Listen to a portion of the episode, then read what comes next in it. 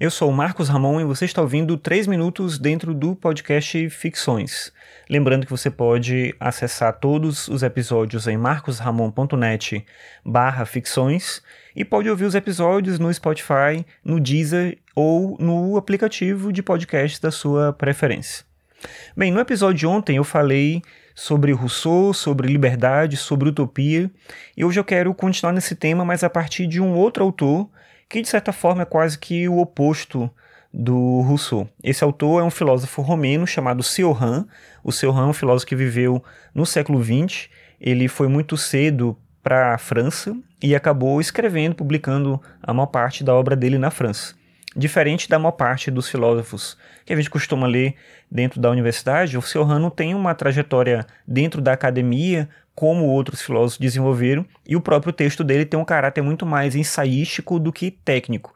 Isso contribui para o fato dele não ser tão lido dentro desse ambiente da academia e ser mais lido por pessoas que têm interesse na literatura. Isso, de certa forma, acaba aproximando ele também do mestre intelectual dele, que era o Schopenhauer. Ele dizia que se sentia próximo do Schopenhauer tanto pelo pessimismo quanto pelo estilo de escrita, e de fato, depois do próprio Schopenhauer, eu acho que o escritor de filosofia, o autor de filosofia que mais me interessa é o próprio Cioran.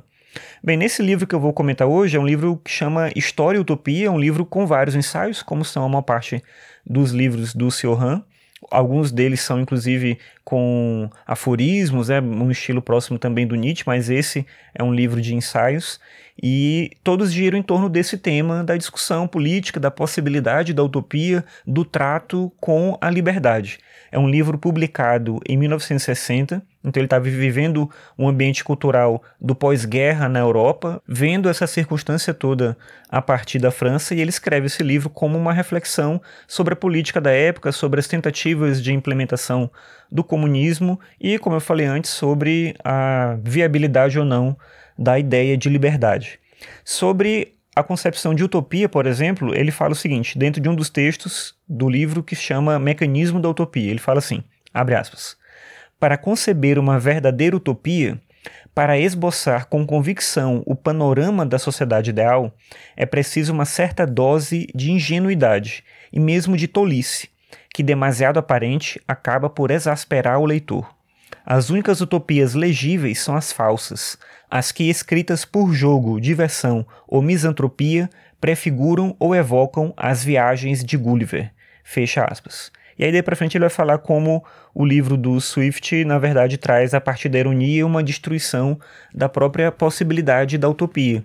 Para o seu Han, a gente é incapaz não só de imaginar uma utopia perfeita, como mais ainda de viver em uma situação ideal, qualquer que fosse ela.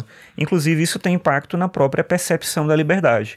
Assim como o Sartre acreditava que a liberdade é uma condenação, o seu Han também via cada ser humano como um ser inapto para a liberdade, ainda que a formulação dele seja diferente e eu acho até bem mais impactante. Por exemplo, o seu Han fala o seguinte: Abre aspas. O homem é tão pouco feito para suportar a liberdade ou para merecê-la que mesmo os benefícios que recebe dela o esmagam, e ela acaba lhe sendo tão penosa que aos excessos que suscita ele prefere os de terror. Fecha aspas.